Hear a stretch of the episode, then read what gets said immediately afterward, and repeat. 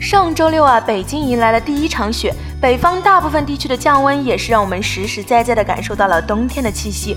真是你在南方的艳阳里露着腰，我在北方的寒夜里裹着貂啊。不过随之而来的，一到了冬天，雾霾更加严重了。帝都的人民们时常吐槽，我们已经成为了第二个雾都伦敦了。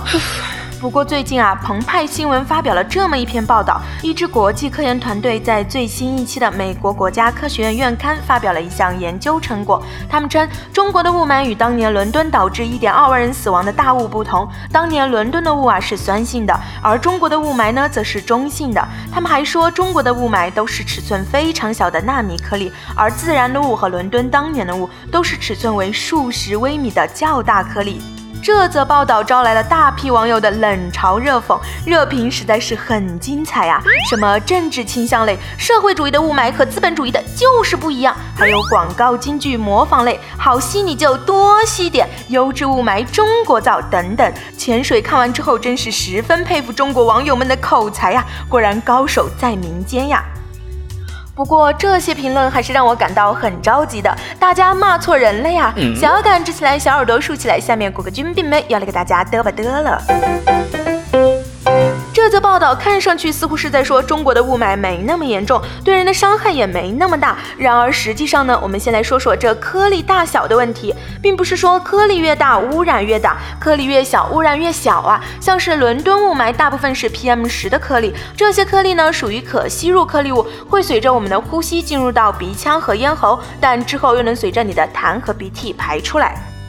可中国雾霾中的颗粒呢，是 PM 二点五的细颗粒物，能深入到肺泡，给身体造成不可逆的伤害。更小的 PM 零点一则是超细颗粒物，不光能进入肺泡，甚至可以进入血液和神经系统。你就说虐不虐？虐不虐？虐死了！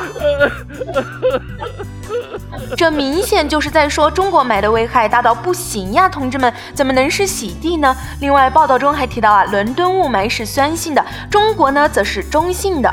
嗯，这雾霾还挺爱国的呀。这个嘛，确实，伦敦的强酸性大雾当年五天内就杀死了四千多人，整个事件后死亡人数可能达到上万。而中国雾霾由于成分非常复杂，除了汽车尾气、工业排放这些污染物，它们之间又进行了二次反应，产生了二次污染物，所以是中性的。可中性的只能说它不会在短时间内夺人性命，并不意味着它就是好呀。中性雾霾十分难治理，因为成分复杂，很难准确的对症下药，常常是东墙塌完西墙塌，按下葫芦起了瓢。这完全不是在为官员洗地啊！相反的，如果相关部门能意识到这一点，也就不会说出什么“二零一七年治不好雾霾就提头来见”这样的话。总的来说，这篇报道就是在说中国雾霾危害更大，治理更难，然而却被这么多人骂，实在是冤枉啊！也幸亏人家外国科学家不上中国微博啊，否则不是分。分分钟吐血的节奏呀！